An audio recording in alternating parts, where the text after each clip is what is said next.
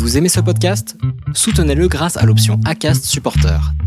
C'est vous qui choisissez combien vous donnez et à quelle fréquence. Cliquez simplement sur le lien dans la description du podcast pour le soutenir dès à présent.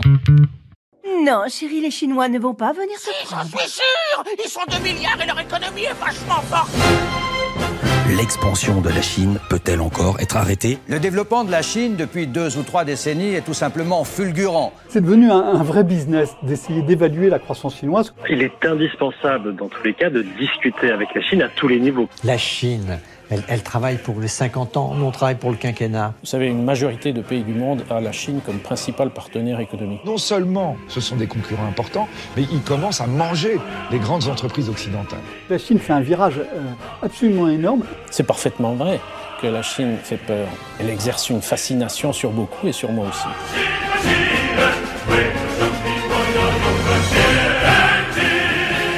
C'est une période bien compliquée pour euh, l'industrie. La crise sanitaire a mis un sacré coup de frein à bon nombre de secteurs économiques. L'hôtellerie, la restauration, le tourisme, le transport aérien, l'automobile aussi, parce que pendant un moment, les usines se sont arrêtées de produire pendant euh, le début de la crise, au début de l'année. On a arrêté de fabriquer des voitures, on en a moins acheté aussi. Mais du côté de la Chine, et c'est un bon indicateur, on est en train d'observer que ça repart.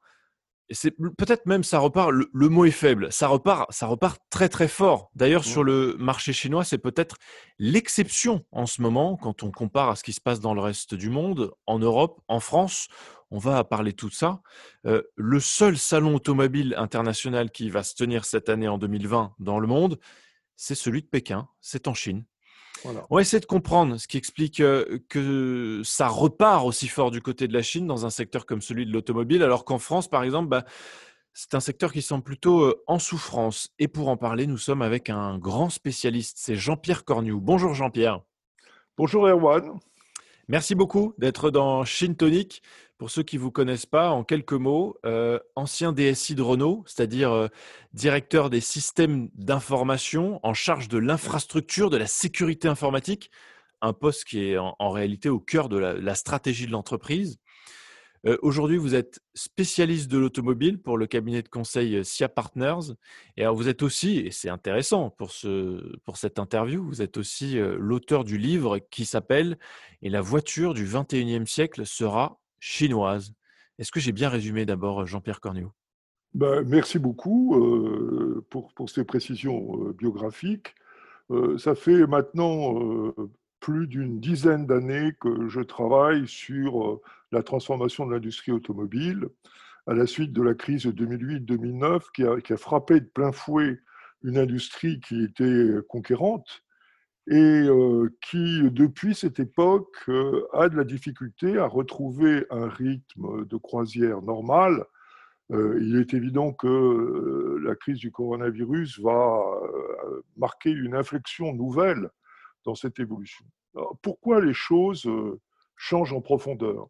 Je pense qu'il faut se mettre dans une perspective historique de long terme, ce que font très bien les Chinois d'ailleurs, euh, parce que l'industrie automobile, elle a euh, en gros 130 ans, elle a démarré en 1890, et elle a eu une croissance continue, continue, euh, autour euh, du moteur à explosion, hein, qui a été euh, l'unique solution euh, de propulsion des véhicules automobiles.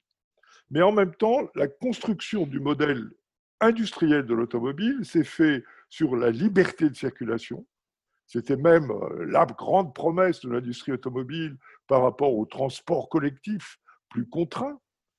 C'était aussi euh, un mode de vie euh, qui s'est traduit par les congés payés, avec les images qu'on a tous en tête de 1936, avec les premières voitures bien chargées sur le toit, et puis les 30 glorieuses qui se sont construites autour de l'automobile. Et euh, en ce début du 21e siècle, eh bien, ce qui a fait la fortune de l'industrie automobile est cassé. Premièrement, la remise en cause du modèle d'affaires historique de l'automobile je produis des voitures en masse, je les vends, je m'en occupe plus et euh, je fais en sorte que euh, les consommateurs bah, soient contents. Puis s'ils ne sont pas contents, bah, on leur paye des remboursements de garantie, mais je les oublie. Et ce modèle-là est en train de disparaître parce que la voiture du XXIe siècle est partagée. Et ça, c'est quelque chose de très important. Euh, autopartage, covoiturage, flotte. 50% des ventes de voitures individuelles en France se font dans le cadre d'une flotte. Ce qui fait que le lien entre l'individu et sa voiture est en train de se détendre. Deuxième élément, la voiture, c'était la liberté. Aujourd'hui, ce n'est pas la liberté, ce sont les contraintes de circulation, de stationnement, euh, les amendes, euh, les charges, parce que euh, la possession d'une voiture. ça coûte cher, ça coûte très très cher aujourd'hui. Un vrai budget. Les assurances qui augmentent, etc. Et puis le troisième élément important, c'est cette révolution de l'électromobilité qui ne va pas toute seule, puisque l'électromobilité est associée à la connectivité du véhicule. Donc les voitures du 21e siècle sont en passe de devenir électriques et euh, ce que les Chinois appellent les NEV, New Energy Vehicles, qui recourent à la fois euh, les voitures électriques à batterie, les voitures euh, hybrides rechargeables et les voitures à hydrogène, représentent le segment qui, après une décennie de patience, est véritablement en train d'exploser à travers le monde. Et donc, vous voyez que les constructeurs automobiles sont confrontés à trois défis considérables la remise en cause de leur modèle d'affaires de base, la remise en cause de leur chaîne industrielle et logistique avec le véhicule électrique et la, remise en cause de l'utilisation libre du véhicule, euh, notamment dans, les. Alors, par rapport à ça, est arrivé euh, un concurrent complètement inattendu. Hein, vraiment, euh, vous savez, comme dans ces courses, quand arrive du fin fond de la course quelqu'un qu'on n'avait pas vu, qui n'était pas euh, même un outsider, mais c'est la Chine. Eh la Chine, euh, qui n'avait pas de voiture en 1984, se retrouve le premier constructeur automobile mondial en 2020.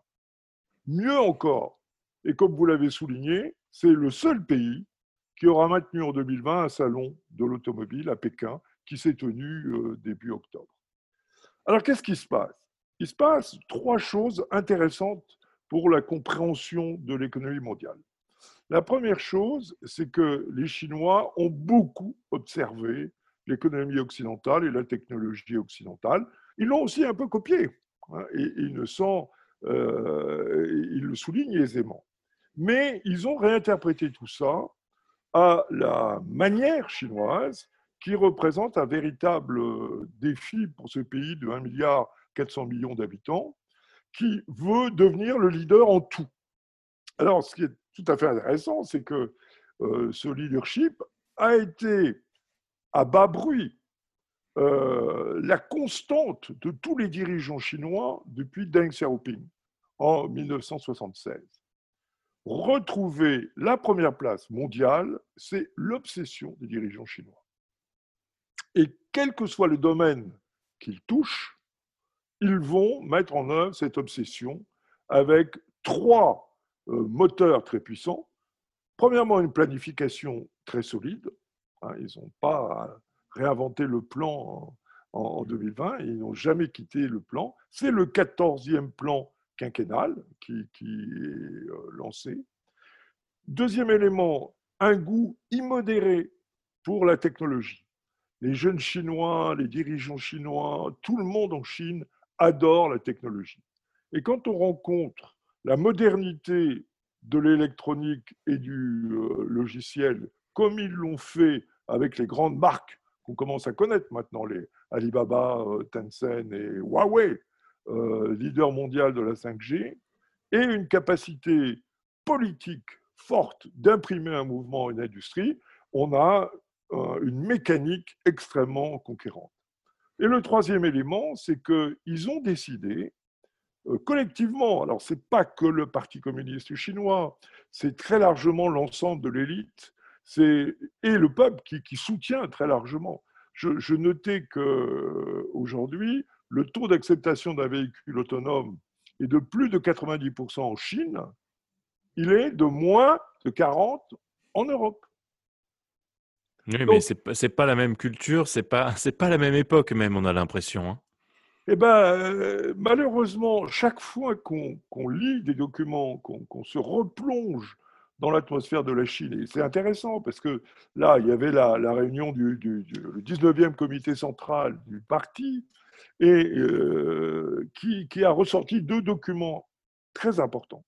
Un plan à 15 ans jusqu'en 2035 et un plan de 5 ans, le plan quinquennal classique, le 14e plan, jusqu'en 2025. Qu'est-ce qu'ils disent ces plans? Ils disent, nous serons le leader mondial de la civilisation écologique. Civilisation écologique.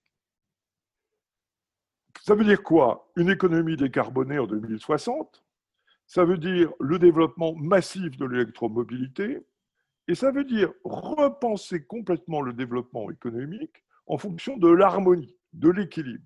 C'est très surprenant de voir que dans ce document, on parle de Beautiful China. Hmm. Je, vois mal le président Macron dire bah, écoutez, moi, mon objectif, c'est de faire une belle France. Tout le monde lui rirait au nez.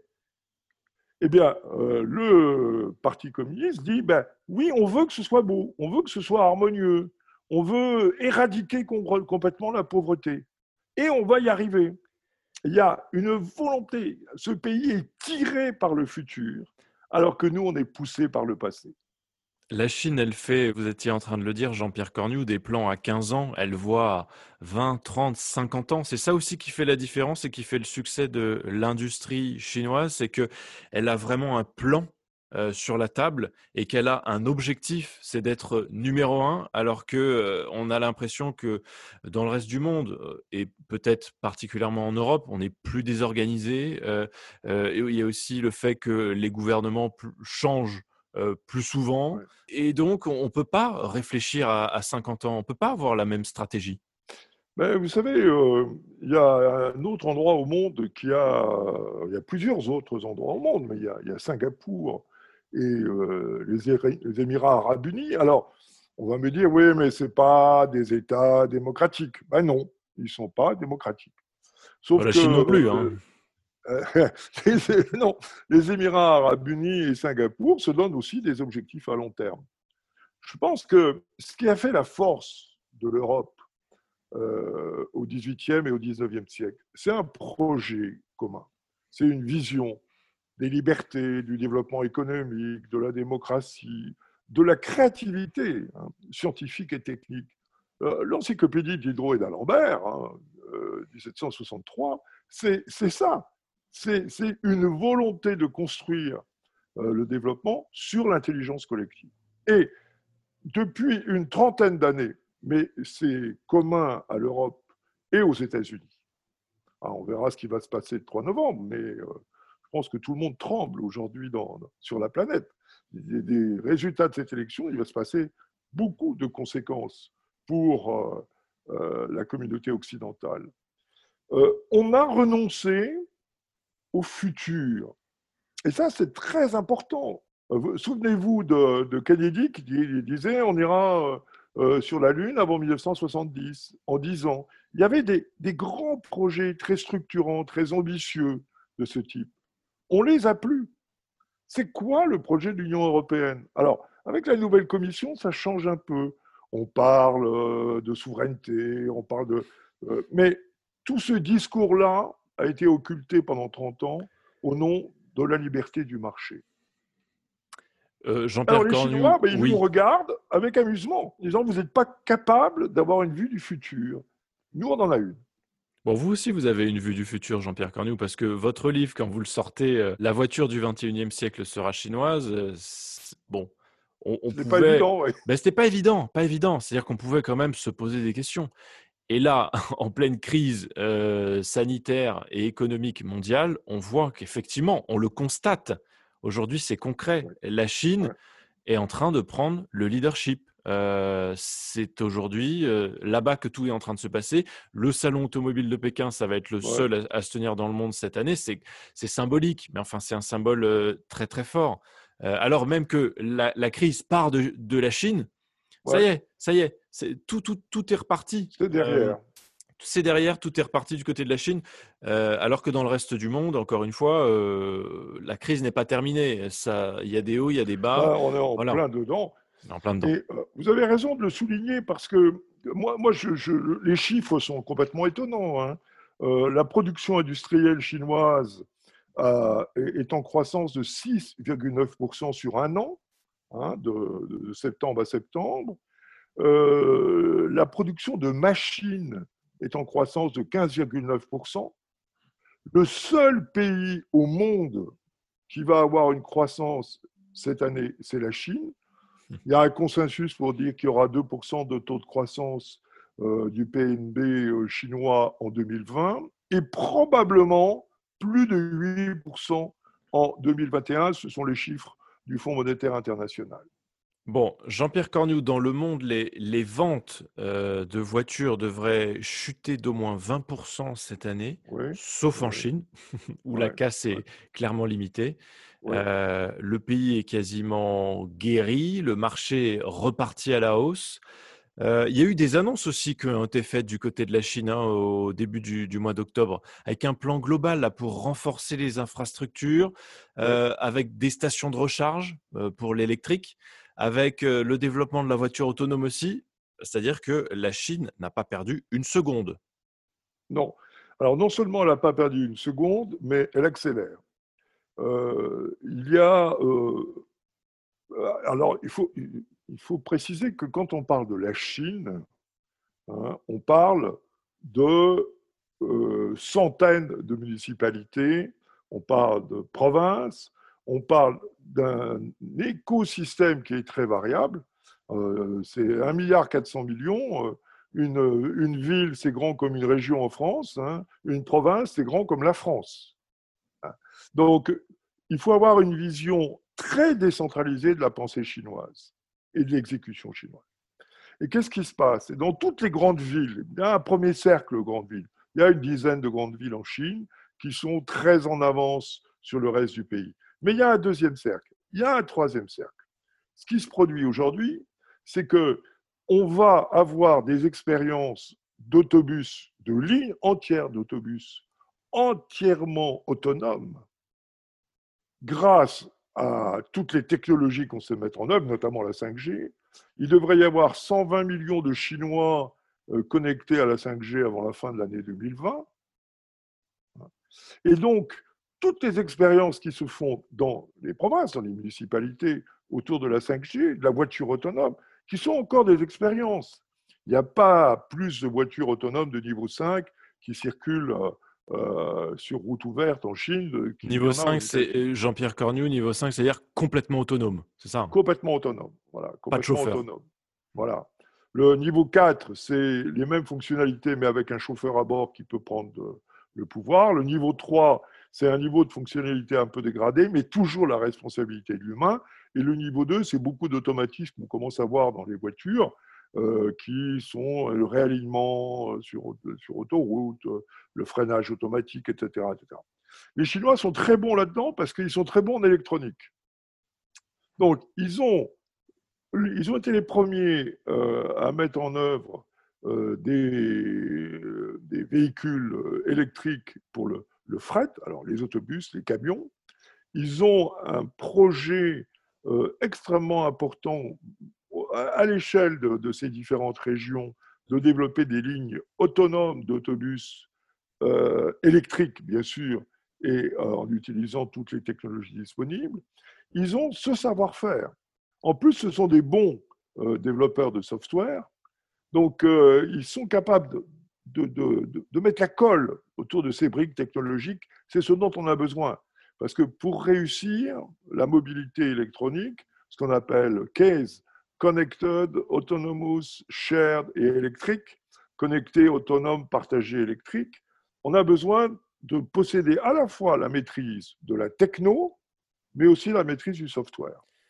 Il se passe vraiment quelque chose du, dans la voiture électrique du côté de la Chine. C'est-à-dire que ah bah, la Chine aussi est en train d'inventer en fait la voiture électrique et puis la voiture qui sera, euh, qui sera bah, notre voiture euh, demain. Hein. Ce qui était intéressant, c'est que euh, les premières Tesla, Tesla a, fait un, carton au mois de septembre ils avaient eu des résultats un petit peu moins bons en juillet-août, mais il ne faut pas regarder mois après mois les ventes, parce que ce n'est pas comme ça que ça, se traite.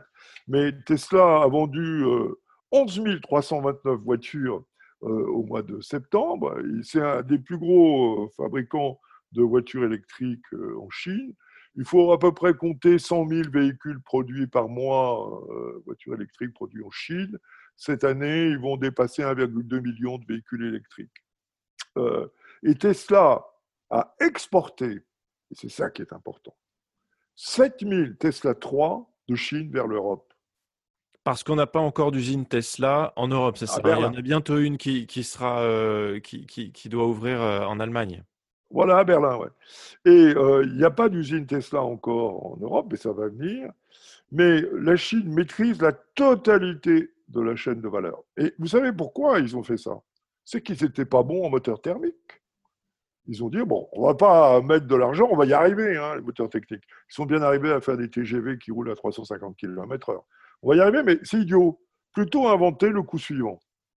Et ça, c'est le côté euh, euh, très, très fin de leur planification stratégique. Il y a aussi une incitation euh, de Pékin euh, à acheter électrique avec notamment des baisses de taxes récentes sur, sur les, nouveaux les nouveaux véhicules électriques, Jean-Pierre Cornu, c'est-à-dire qu'on incite aussi largement à accepter les innovations, adopter les innovations, à passer à l'électrique. 4 millions de véhicules électriques déjà hein, qui roulent en Chine. Ouais. c'est quand même déjà, déjà énorme. Alors, les gouvernements euh, des provinces, le gouvernement central, poussent évidemment euh, les consommateurs à basculer pour créer une industrie de masse, faire baisser le prix des batteries, parce que ça c'est un objectif majeur. Le prix des batteries, c'est entre 30 et 40% du coût d'un véhicule électrique. Donc, ils ont euh, deux gros fabricants de batteries, CATL et BYD. Et, et donc, ils veulent arrêter en 2022 toute subvention aux véhicules électriques. Donc pour le moment, ils aident pour monter en puissance très rapidement. Et quand euh, il y aura à peu près parité de coût entre un véhicule thermique et un véhicule électrique, ils arrêteront de subventionner. Mais en même temps, ils vont produire pour le monde entier des véhicules électriques. Alors vous savez quel est le premier producteur de véhicules électriques en Chine? C'est Volkswagen. Volkswagen a parfaitement bien compris son intérêt de mettre de l'argent en Chine pour développer ses usines et ses compétences en électrique, pour acquérir là aussi une masse critique, pour arriver à dépasser ses concurrents, puisque euh, Volkswagen est leader de tous les constructeurs occidentaux en Chine. 15 milliards d'euros, c'est ça? Jusqu'en 2024, Volkswagen qui investit 15 milliards d'euros pour s'engager avec ses partenaires chinois sur, euh, sur la voiture électrique. Mais ça va être compliqué aussi pour les constructeurs français, euh, Jean-Pierre Cornu. Euh, PSA, Renault qui, qui, sont aussi présents en Chine, est-ce que ça, veut dire qu'ils ont déjà, on a déjà pris du retard? Bah, On ne peut pas dire que ce soit un grand succès, hein, les constructeurs français en, Chine, hélas. Hein. On peut se réjouir du succès de Nissan. Hein. Nissan marche plutôt bien en Chine.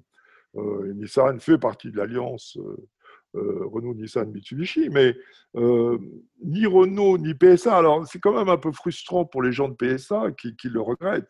C'est que Citroën a été la première marque occidentale en Chine dans les années 80. Mais Citroën, puis ensuite Peugeot, ils n'ont pas réussi à transformer l'essai.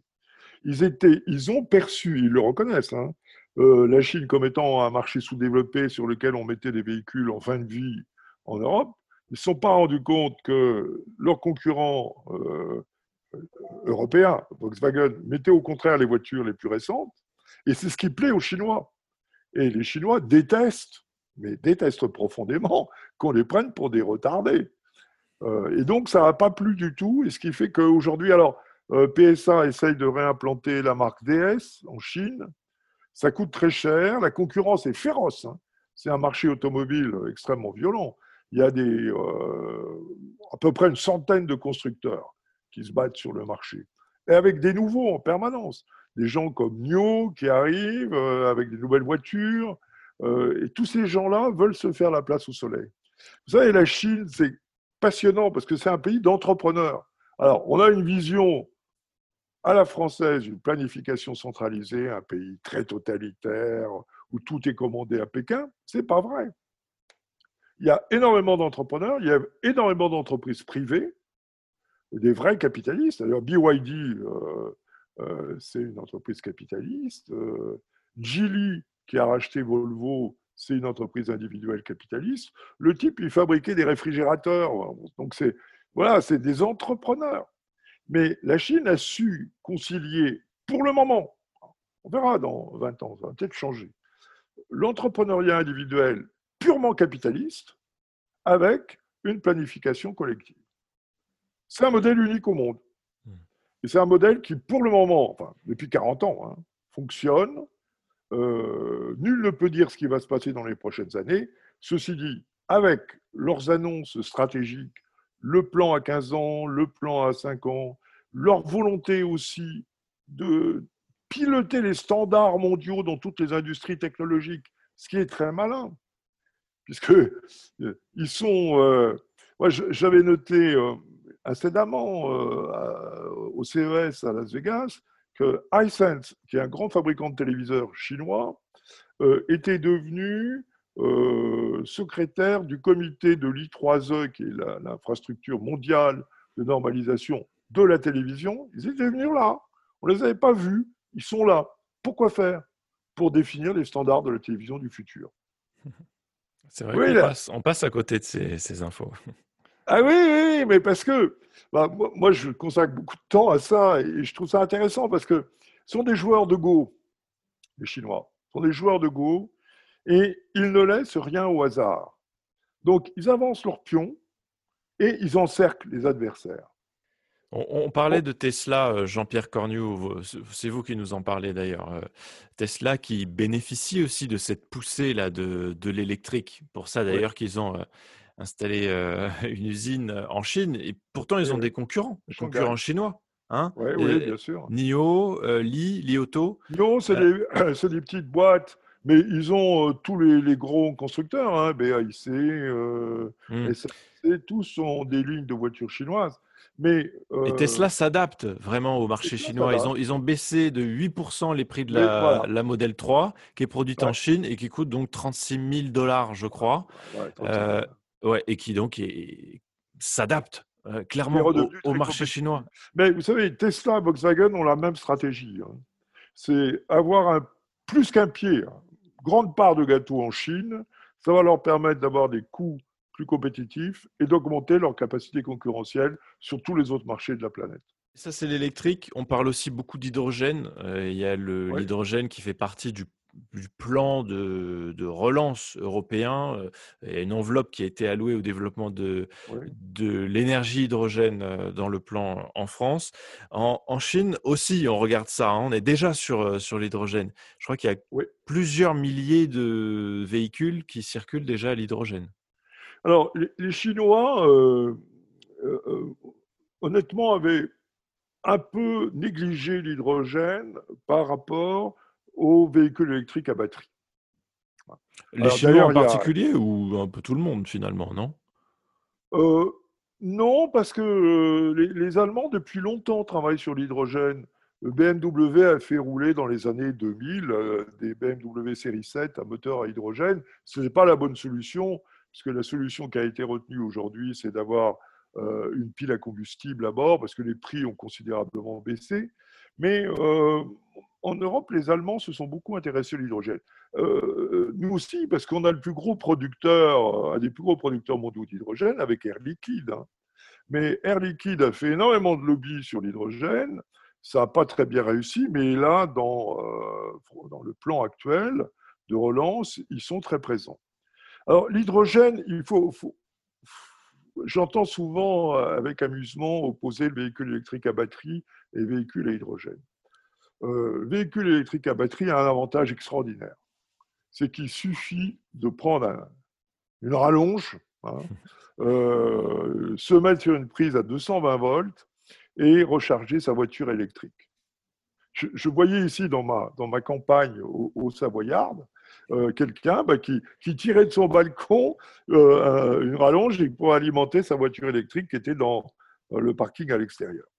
Eh bien, euh, ça, c'est un avantage énorme, parce que des prises électriques, il y en a partout dans le monde. L'hydrogène, c'est pas demain qu'il va y avoir des pompes à tous les coins de rue, Parce que le problème de l'hydrogène, c'est qu'il faut le produire, et le produire de façon propre.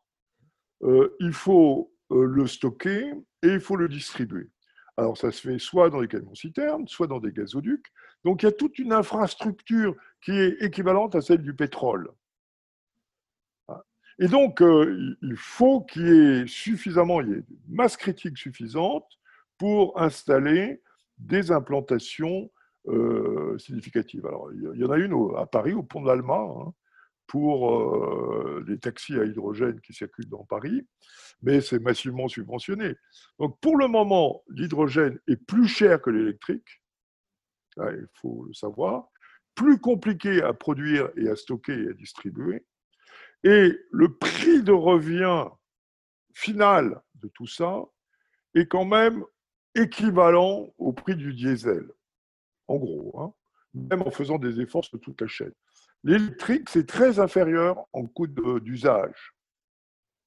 Donc, il y a un avantage tactique pour les véhicules électriques à batterie par rapport aux véhicules à hydrogène. Quelle est la politique de la Chine alors sur, sur l'hydrogène en ce moment? Est-ce que, euh, comme on, comme on, on, l'imagine comme une énergie d'avenir et on se dit que bientôt, dans quelques années, dans 10, 20 ans, euh, peut-être une majorité de véhicules circuleront euh, à l'électrique, enfin à batterie et à hydrogène. Est-ce que, comme vous nous dites que la Chine a toujours un, deux, trois coups d'avance, est-ce que eux, ils sont déjà à fond sur l'hydrogène? Alors, ils sont en fond sur l'hydrogène, mais comme ils sont un peu partis en retard, euh, ils, ont, ils mettent les bouchées doubles parce qu'ils ne veulent pas rater une opportunité. Vous savez, pour comprendre la Chine, il faut comprendre quelque chose d'important. Ce pays euh, a été un empire pendant 2000 ans, hein, de façon continue. Euh, mais il a, raté le, il a raté le 19e siècle. Il a complètement raté. Il l'a raté politiquement, il l'a raté économiquement. Alors qu'il y a eu l'ère Meiji au Japon, euh, eux, ils ont loupé le truc. Et depuis 1912, depuis la République, jusqu'à 1976, ils ont eu le régime communiste. Et ils se disent, on ne va pas rater le 21e siècle. Non seulement on ne va pas le rater, mais c'est nous qui allons le faire. Alors, s'il y a une opportunité dans l'hydrogène, eh ben, ils vont devenir leaders de l'hydrogène. Pour le moment, ils ont mis beaucoup, beaucoup d'argent et beaucoup d'intelligence sur euh, les batteries. Voilà. Alors, mais ils sont en train de rattraper et euh, il y a des véhicules à hydrogène qui circulent. Tous les constructeurs s'y sont mis et c'est dans les plans. Hein. Il y a un autre chiffre que j'aurais aimé euh, que vous commentiez, Jean-Pierre Cornius, c'est les véhicules utilitaires qui servent aux entreprises hein, essentiellement plus 40% de la production au mois de septembre. Alors, il y a un effet de rattrapage évident puisque les usines s'étaient arrêtées au début d'année avec la première vague de Covid-19. Mais là, quand même, plus 40% en septembre, c'est peut-être plus qu'un simple rattrapage. Enfin, vous allez nous le dire. C'est l'indicateur du dynamisme euh, d'abord de l'industrie chinoise, mais des entreprises en général, parce que ça va être des utilitaires qui vont servir aux entreprises et pas que en Chine, j'imagine, d'ailleurs, parce qu'ils sont exportés. Alors, euh, ce, qui est, intéressant, c'est que les Chinois, euh, c'est une chose que j'ai découverte, parce que quand on parle d'automobile, on parle toujours voiture individuelle, hein. mais l'automobile, c'est évidemment le fret. c'est tout ce qui roule transport de voyageurs, euh, les matériels de travaux publics, etc. Les Chinois, euh, qui ne fabriquaient pas de voitures individuelles, avaient par contre une industrie euh, de poids lourds très puissante, héritée en grande partie du, pays frère, l'Union soviétique. Ils ont fabriqué des copies de poids lourds de 4x4 russes. Et aussi, alors curieusement, du constructeur français Berlier.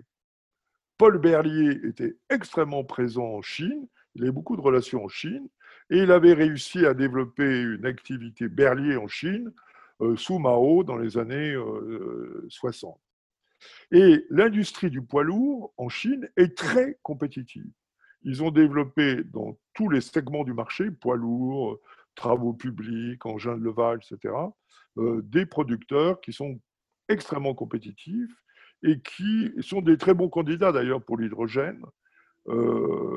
parce que l'hydrogène se prête bien à ce genre de véhicules lourds. Ils ont évidemment une masse de véhicules utilitaires de livraison, c'est un très grand pays, hein, et comme ils ont une infrastructure routière extraordinaire, ils ont développé le plus grand réseau autoroutier du monde, et ils l'ont fait en 15 ans. Ils avaient 5 ans d'avance sur le plan.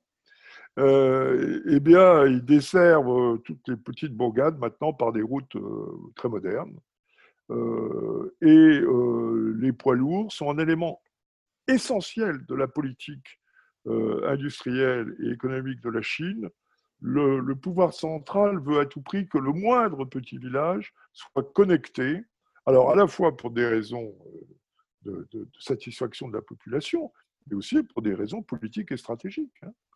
Donc, vous savez, la, Chine, c'est un pays qui a de grandes ambitions pour sa population, mais qui aussi, n'oublions pas, un pays d'ordre.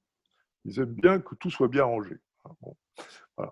Et donc, euh, vous avez raison de souligner que les véhicules utilitaires ont cette croissance. Ça rejoint les 15% de croissance de, l'investissement dans les machines que j'ai souligné.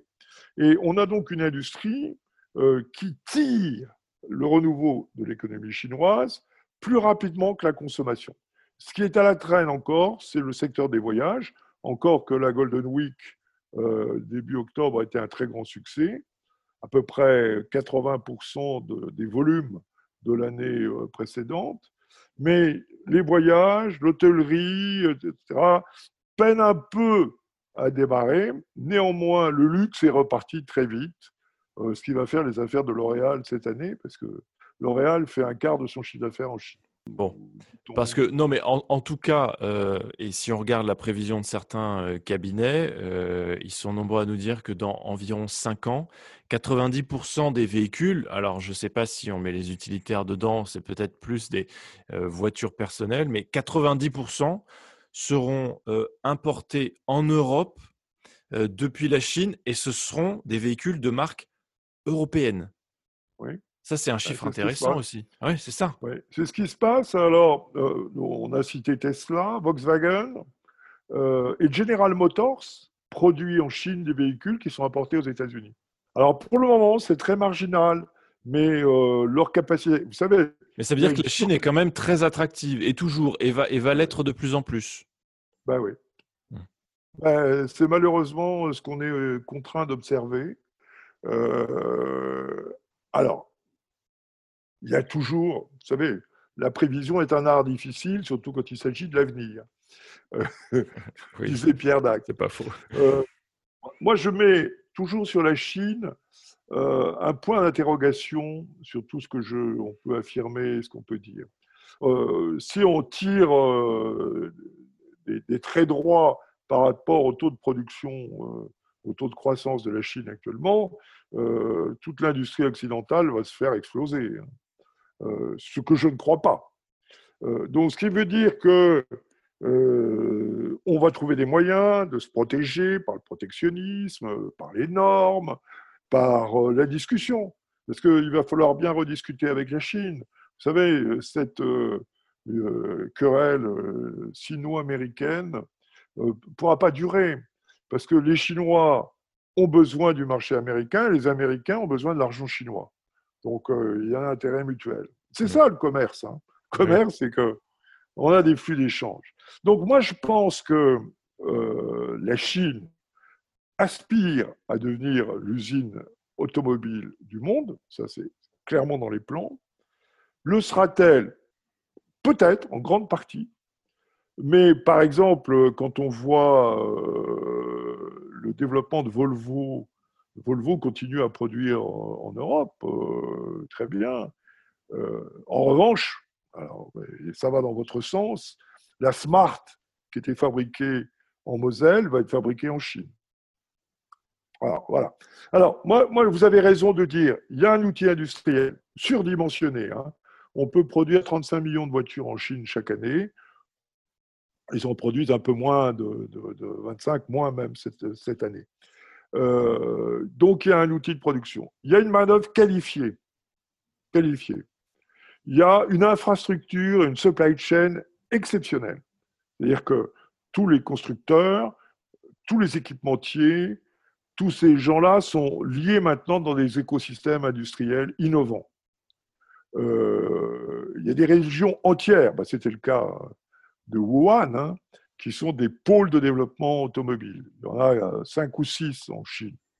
Tout ceci donne à, ce pays un avantage concurrentiel important, avec des prix de revient aujourd'hui dans l'automobile considérés comme inférieurs de 20 à 30% par rapport aux meilleures usines européennes. La compétition va être dure. Il va falloir se remuer. Il va falloir se battre. Et il faut qu'on se dote d'un avenir. C'est ça le problème. Il faut être tiré par le futur. Il ne faut, pas parler au futur, Jean-Pierre Cornu aussi. Il faut, c'est maintenant. C'est pas il va falloir. c'est maintenant. Ah, c'est ça, c'est maintenant. C'est maintenant, mais vous savez, on patauge tellement dans nos difficultés autour du Covid.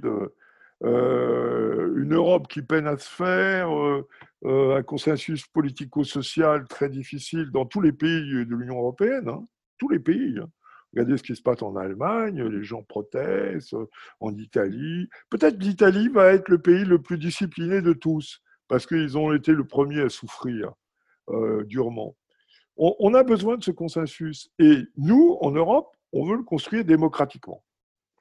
Bon, j'aimerais qu'on termine, Jean-Pierre Cornu, avec la 5G dont on parlait un tout petit peu parce que bon, c'est les télécoms, mais c'est complètement ah lié à, l'industrie automobile, à beaucoup d'industries d'ailleurs, hein, parce que c'est ça aussi l'objectif de la 5G, absolument. c'est de connecter tout un tas de secteurs, de les, de les digitaliser, comme on dit. La voiture connectée, la voiture autonome, les chantiers s'accélèrent aussi là-dessus avec la crise sanitaire, contrairement ou peut-être en France, en tout cas, on a l'impression que les, chantiers autour de la 5G ont été ralentis par, par la crise, complètement à l'inverse de la Chine, où là, ils ont profité, entre guillemets, de cette crise pour accélérer les chantiers, pour aller encore plus vite sur, sur la 5G. On a déjà 120 millions de Chinois qui sont abonnés à la 5G. ils sont là encore très en avance sur nous. Alors, la 5G, euh, il faut reconnaître que euh, euh, le téléphone GSM a été inventé par les Européens dans les années 80. Hein. C'est Nokia, Ericsson qui ont inventé alors, les terminaux et toute l'infrastructure, et ça a été un succès planétaire. Donc, on était très bon en 2G, 3G. Et euh, on a commencé à se faire déborder euh, sur la 4G. Et la 5G aujourd'hui, on a un acteur mondial qui s'appelle Huawei, euh, qui est en pointe absolument sur tout. Et qui fait peur, qui fait peur à tout le monde. Compétences techniques, une, expertise, une capacité de déploiement. Parce que ce qui est important en technologie, c'est pas simplement d'être bon dans les laboratoires, mais c'est d'avoir une capacité d'implantation et d'exécution. Et euh, Huawei est très bon sur toute la chaîne, très bon sur les émetteurs, les antennes relais, sur toute l'infrastructure au sol, très bon sur les logiciels hein, qui, vont avec, et très bon sur les terminaux. on voit de la pub pour les terminaux Huawei, hein, c'est euh, euh, aujourd'hui considéré comme les meilleurs, parmi les meilleurs terminaux au monde. en face, on a Nokia et Ericsson. Ce sont des acteurs solides. Hein. Euh, ils se battent, ils sont euh, compétents euh, sur toute la chaîne de valeur. Et il est certain qu'il ne faut pas les entraver. il faut au contraire les aider, il ne faut pas leur faire en sorte qu'ils soient ralentis. Parce que Huawei, très irrité, très irrité par ses déboires aux États-Unis et ses difficultés en Europe, a décidé de miser à fond sur le marché domestique, sur l'Asie, et donc, il va très très vite. Et donc, là encore, effet de masse. Hmm. Un effet de masse considérable, puisqu'ils vont avoir une expérience considérable avec leur infrastructure et, et leurs euh, et, terminaux. Mais ce qui est intéressant, c'est que toutes les opérations, et j'en fais le recensement quasi quotidien qui sont lancés en Chine, de véhicules autonomes, de véhicules connectés, se font avec la 5G. Pourquoi? Parce que la 5G a un taux de latence extrêmement faible, permet de suivre des objets en déplacement rapide, avec une précision centimétrique, ce qui est tout à fait intéressant. Et c'est vraiment l'infrastructure de base de tout ce qui est l'industrie 4.0 et euh, l'électromobilité euh, large. Qu'est-ce que ça veut dire? Ça veut dire que la 5G, c'est pas pour regarder des films porno dans les ascenseurs, hein, comme on le dit en France. C'est ahurissant d'entendre un responsable politique dire des euh, balivernes de ce type. C'est un outil industriel. C'est d'abord pour le B2B. C'est pour relier tous les acteurs de la chaîne de valeur économique. Et ça, on en a besoin. Et les Chinois sont en train euh, aussi de prendre un leadership sur un autre élément clé de la chaîne de valeur, qui est la blockchain. Euh, l'année dernière, ils ont décidé une initiative euh, extrêmement puissante autour de la blockchain. Ça se développe. C'est tout ce qui est la relation de confiance. Et ils veulent devenir les leaders mondiaux de la blockchain. Et Xi Jinping, personnellement, personnellement, dans ses discours, dit Je veux qu'on soit très bon en blockchain.